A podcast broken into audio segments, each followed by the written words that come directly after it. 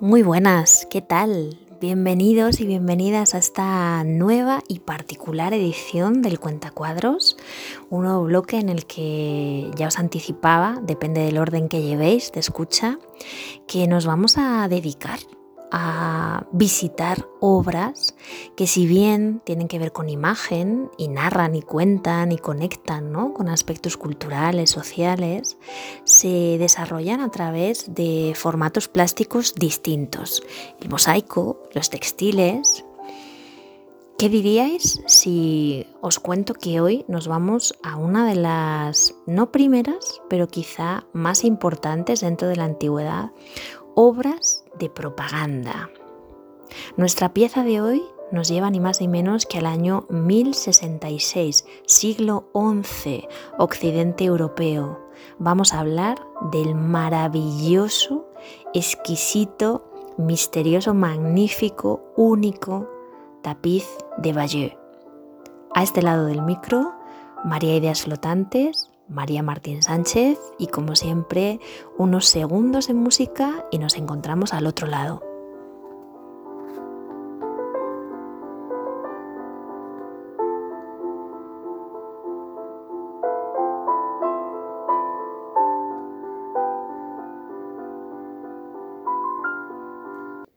El tapiz de Valle es uno de los tesoros más célebres y más enigmáticos de la producción artística medieval, un verdadero tesoro, una verdadera joya del medioevo.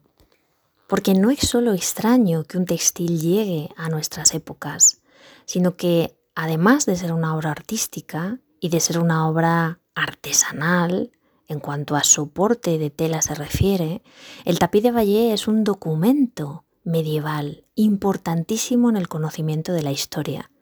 Una obra datada en el siglo XI que cuenta la conquista de Inglaterra por parte de los normandos que fueron capitaneados por Guillermo el Conquistador, duque de Normandía. Un bordado que ha permitido a lo largo de mil años de historia, unos pocos más, que los investigadores e investigadoras averigüen diferentes detalles relacionados con acontecimientos históricos, época en la que fue confeccionado, teniendo en cuenta que es prácticamente una valla publicitaria, 70 metros de largo y medio metro de anchura. Obviamente, para contemplar una obra de estas dimensiones hay que parcelar, hay que secuenciar. Y podríamos decir que es una especie de cómic que se divide en 50 escenas, que están además acompañadas de textos explicativos en latín.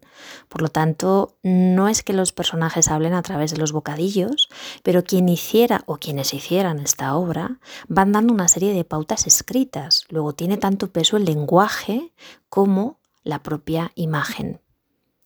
Se conoce como Tapiz de Valle a veces está ligado también al adjetivo normando porque se atesora ni más ni menos que en el museo de la ciudad normanda de la que toma nombre.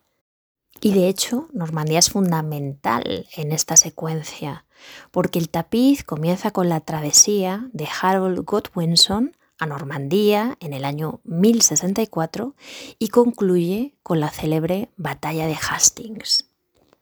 Dentro de esta introducción, para atraparos y convenceros que espero que no, o creo que no hace falta demasiado recurso, es una pieza increíble, porque no solo es la parte histórica, no solo son las referencias a los hechos bélicos, sino que además se recogen acontecimientos que tuvieron lugar durante el periodo de fabricación.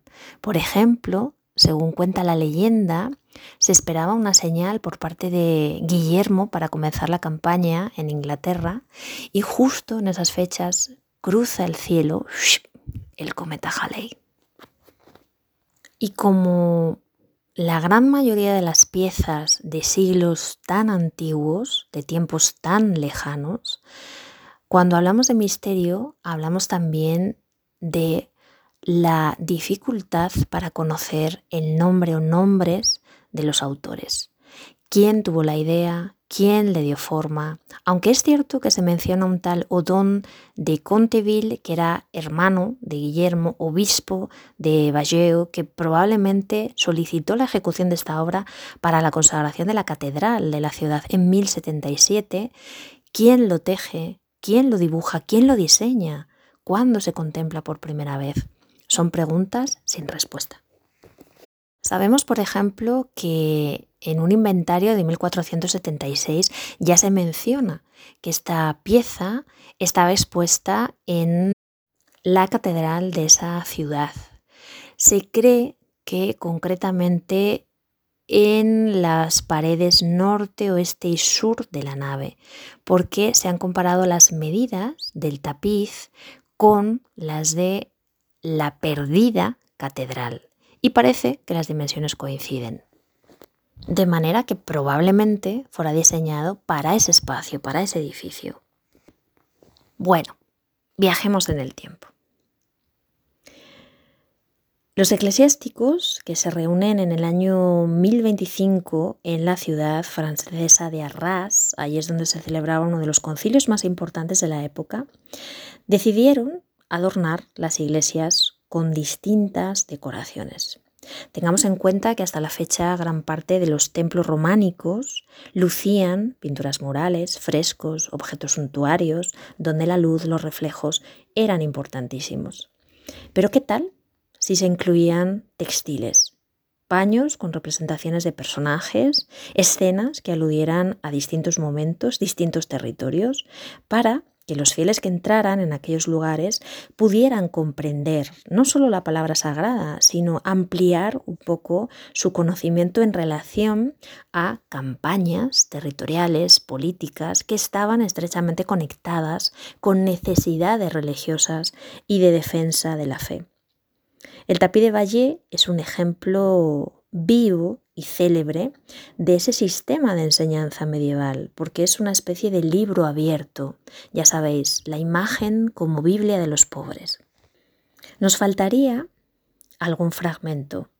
Se supone que originariamente abarcaba algunos metros de más, por eso os decía que los especialistas han comparado las medidas de la pieza actual con las medidas de la desaparecida catedral de Bayeux. Está ejecutada sobre lino bordado con hebras de lana de ocho colores.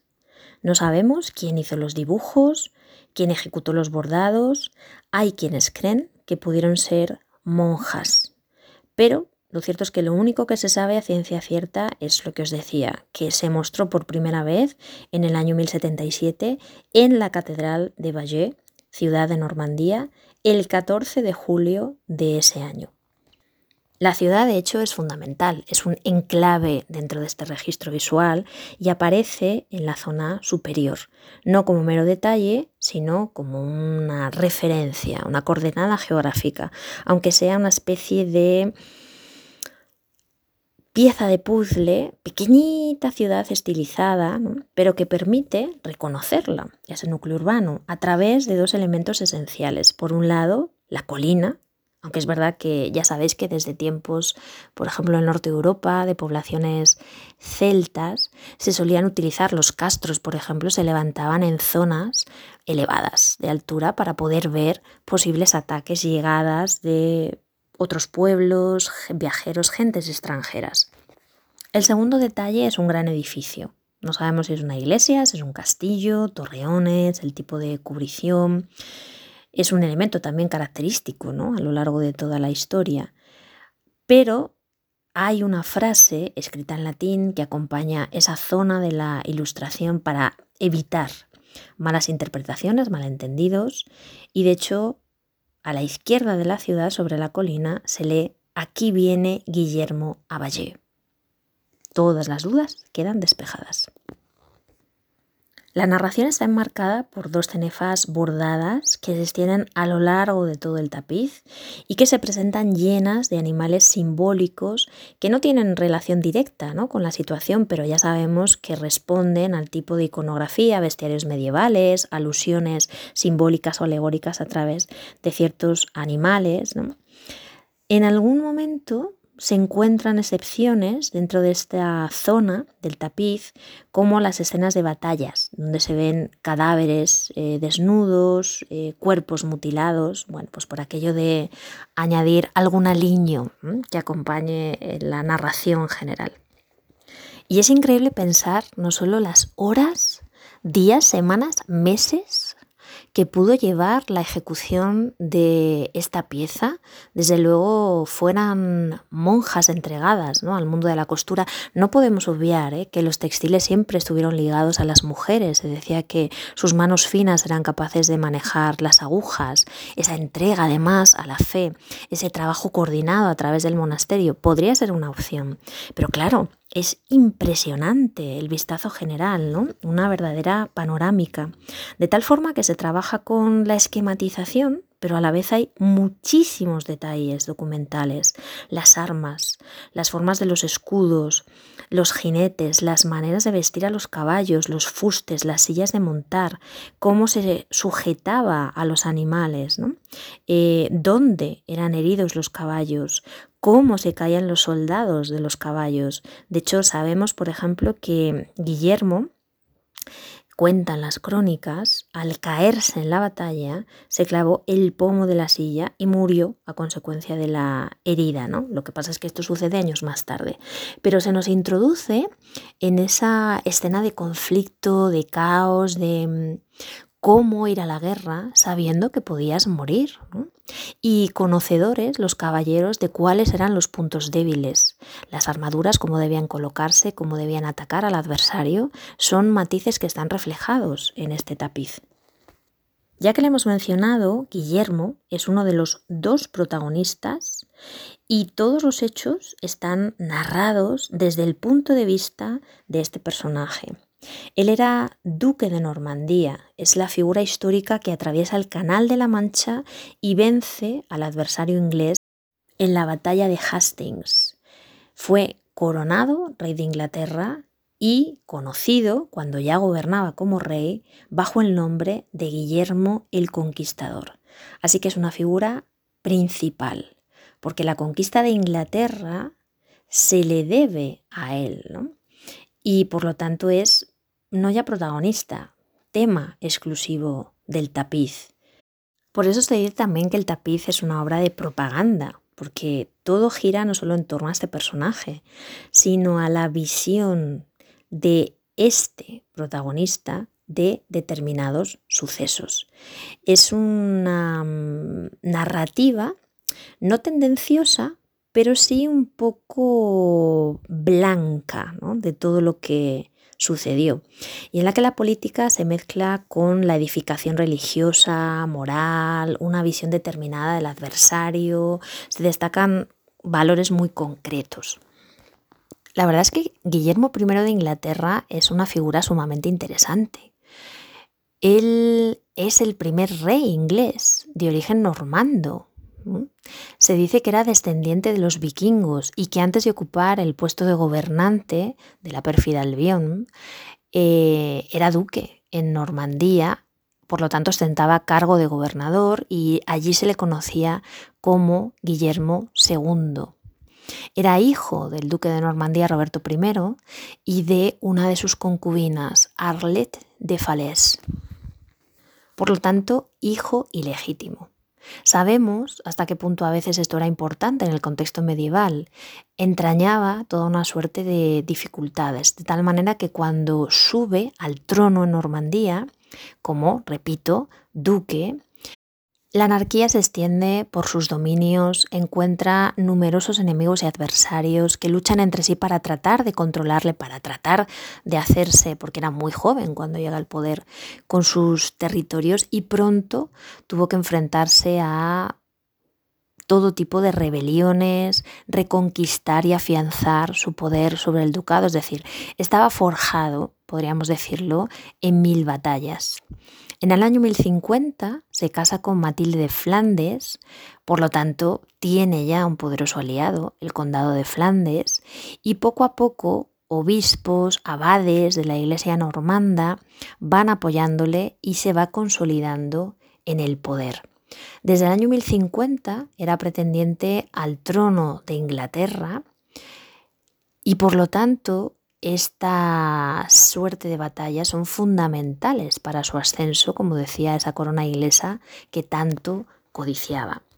Porque claro, tenía rivales. El conde inglés Harold Watkinson, que había sido escogido por el propio rey Eduardo en su lecho de muerte, él sabía que la batalla de Hastings iba a ser determinante y de hecho echa el resto.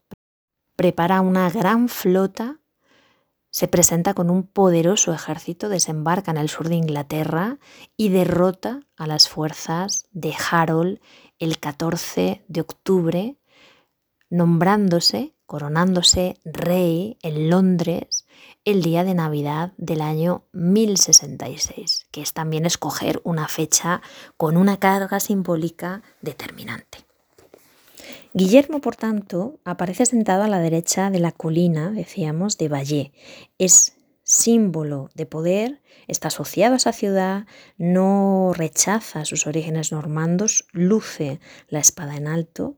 Y después aparece el segundo caballero al que ya he mencionado, que es el duque inglés Harold o Haroldo, que en el año 1063 encalló en las costas francesas y fue hecho prisionero. Guillermo había pagado su rescate, le había ofrecido a su hija en matrimonio, pero Harold, que aparece aquí jurando fidelidad a su nuevo señor, de hecho coloca las manos sobre los relicarios, va a jugar después un papel sumamente distinto. No podemos olvidar que los juramentos de palabra y en actos sociales eran importantísimos en la época medieval, en la vida social de aquellos tiempos, no, no solo en esta narrativa y en esta historia. Los hombres eran ciudadanos de un Estado que estaba regido por relaciones de súbditos y señores. Hablamos de una sociedad feudal, que lógicamente tenían su importancia, porque no había rey que se mantuviera en el poder si no contaba consigo o a su lado con el apoyo de todos estos señores feudales, ¿no?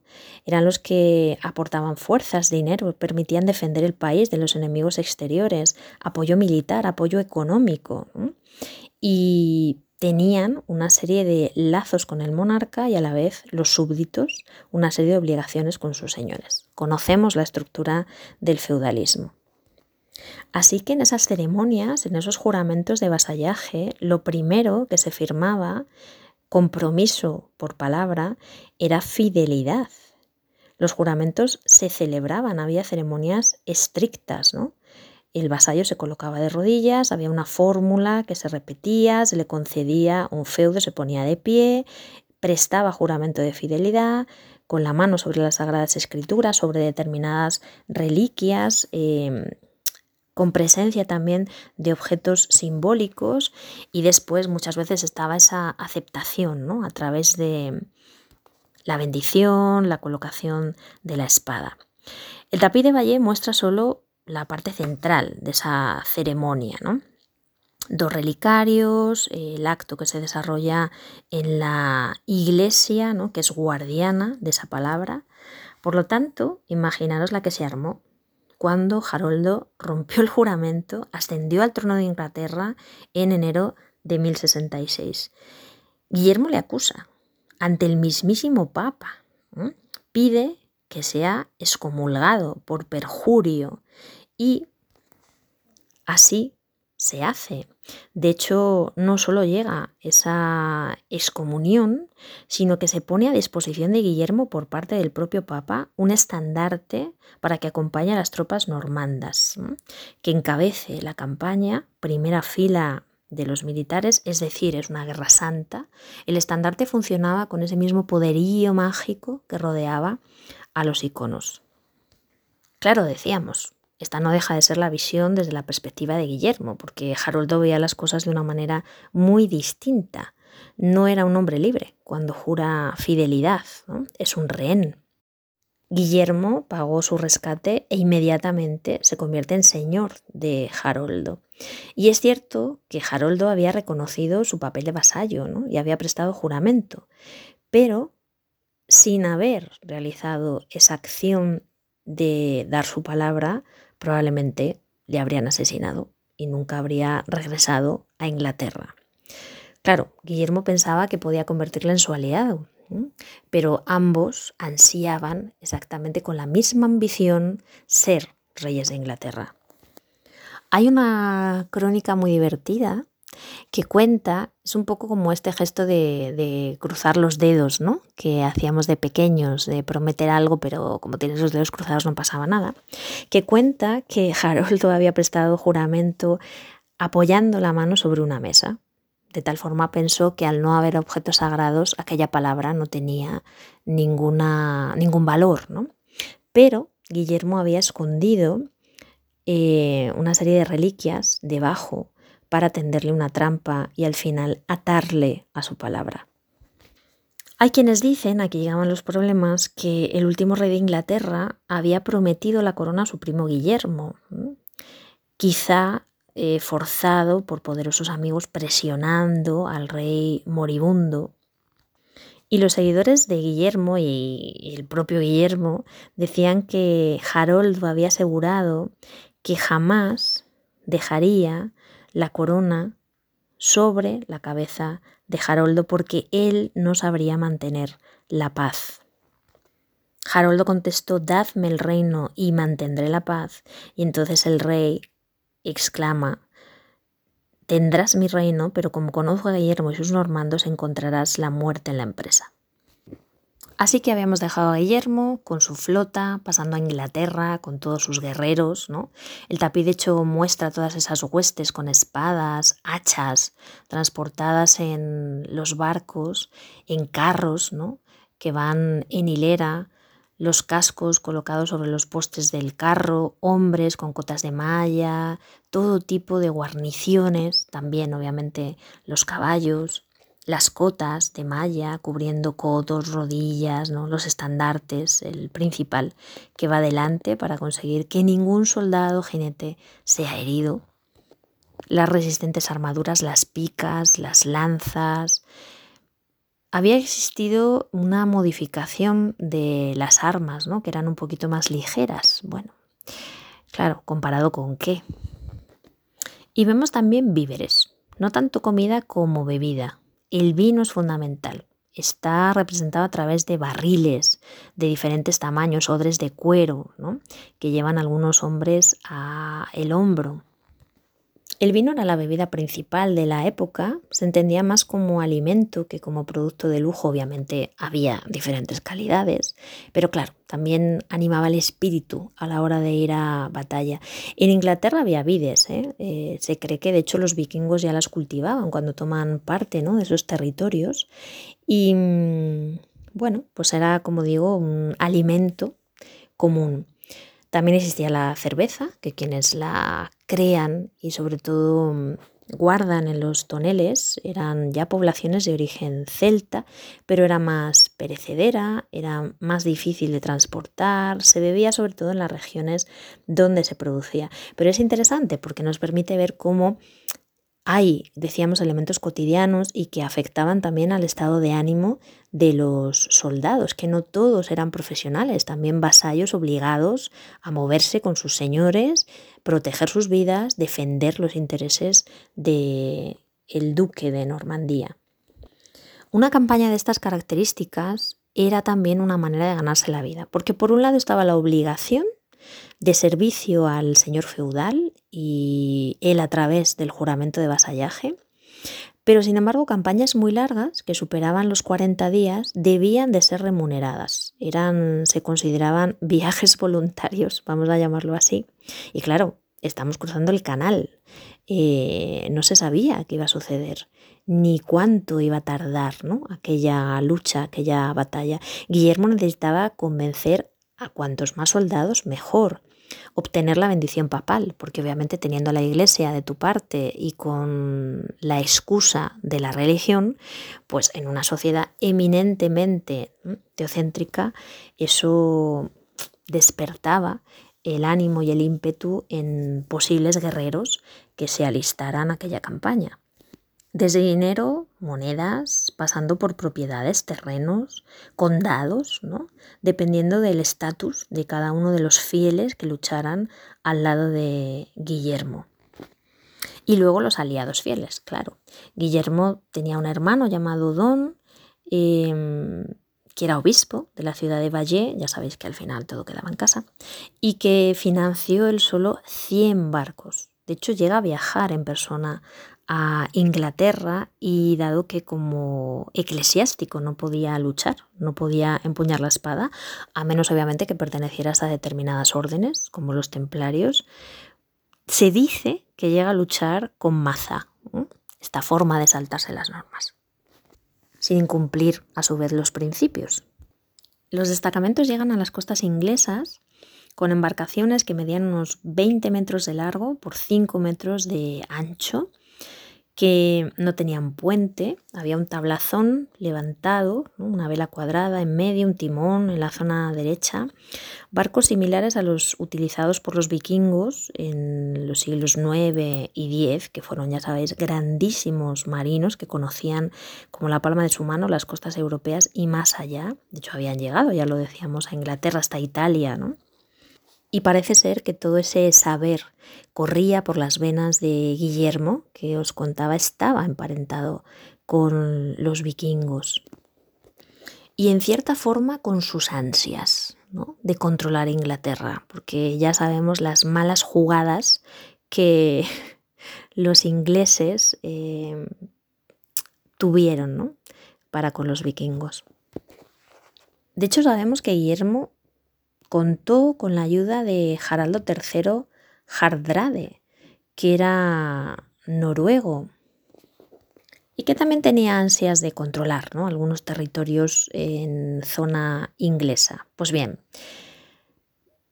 Haroldo consigue expulsar a los noruegos, Guillermo mientras desembarca en la zona de Dover y Haroldo se encamina hacia el sur tan rápido como puede, pero sus soldados estaban absolutamente agotados.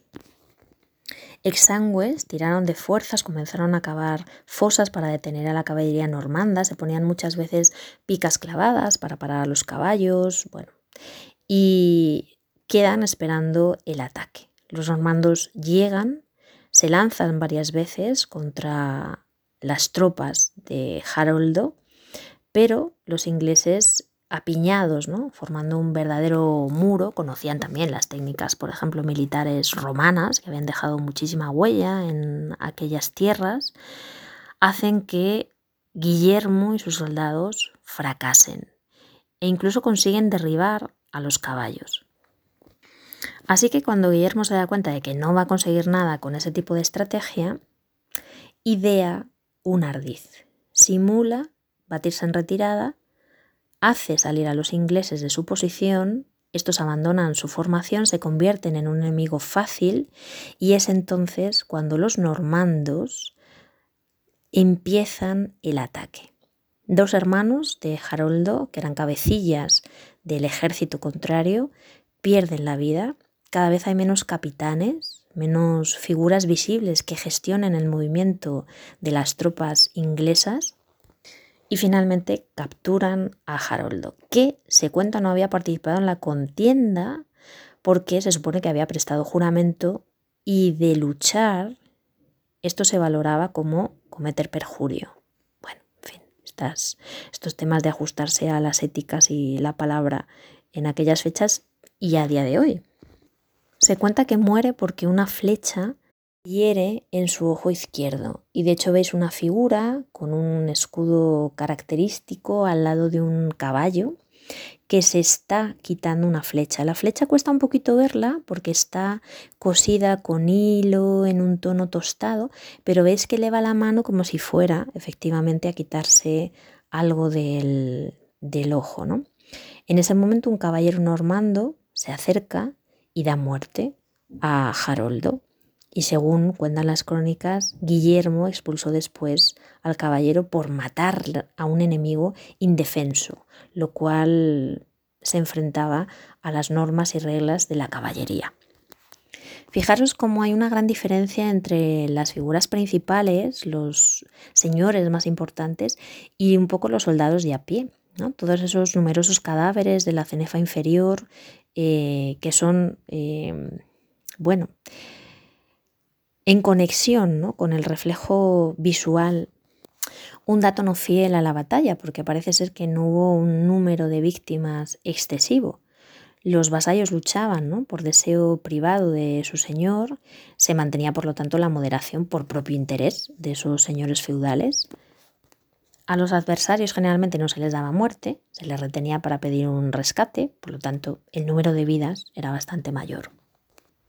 Fue una guerra de más corta, eh, no mueren demasiadas personas, dura de hecho la batalla un solo día y es entonces cuando el 14 de octubre de 1066 el conquistador Guillermo tiene el camino libre para llegar a Londres y coronarse el 25 de diciembre, entrar a formar parte de las crónicas históricas de aquel país, de Europa en general, y unir el destino de Inglaterra al de Francia durante unos 400 años.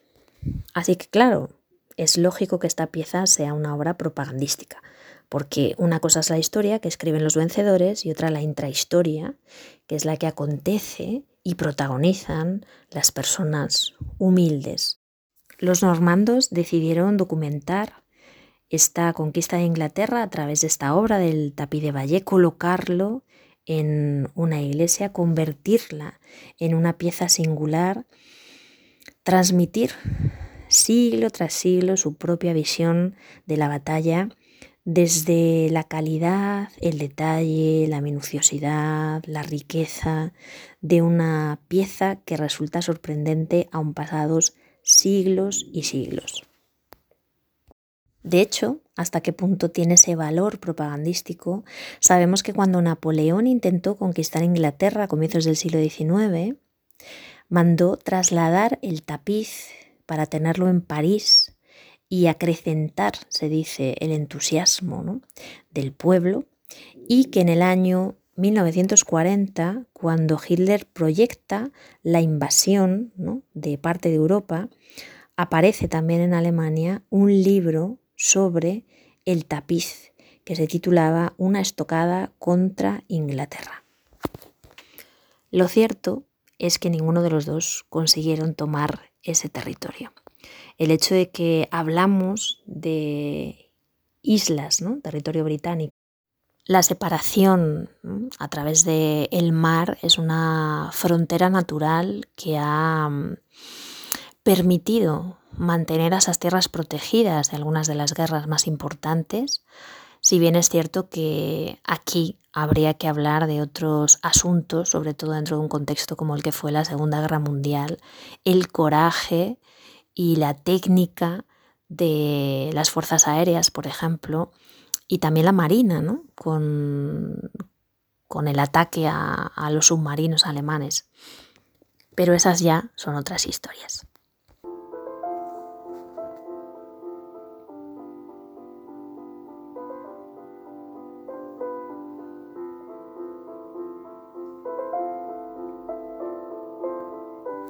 Pues hasta aquí esta curiosa crónica de la historia, esta joya de las artes suntuarias.